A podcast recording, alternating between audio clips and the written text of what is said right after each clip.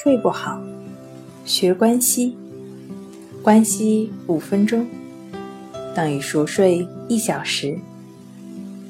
大家好，欢迎来到重塑心灵，我是主播心理咨询师刘星。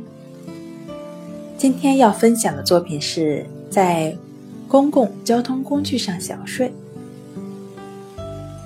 在公交车或地铁里。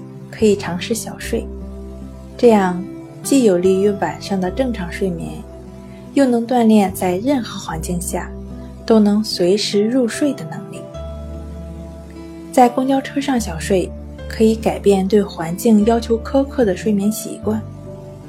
在公交车上，虽然一开始可能睡不着，但是过不了几天，就能不受车厢颠簸和乘客话语的影响。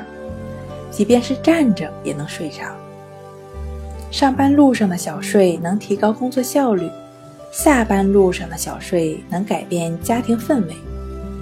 公交车上的小睡也不要超过三十分钟哦。在地铁或公交车上睡着，肌肉会放松，很容易腿软。这时要暗示自己不要跌倒。如果反复的次数多了，不管何时何地，都能做到睡醒自如。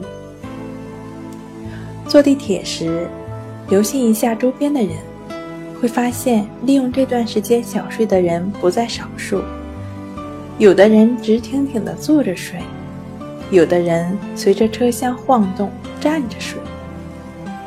好了，今天跟您分享到这儿，那我们下期节目再见。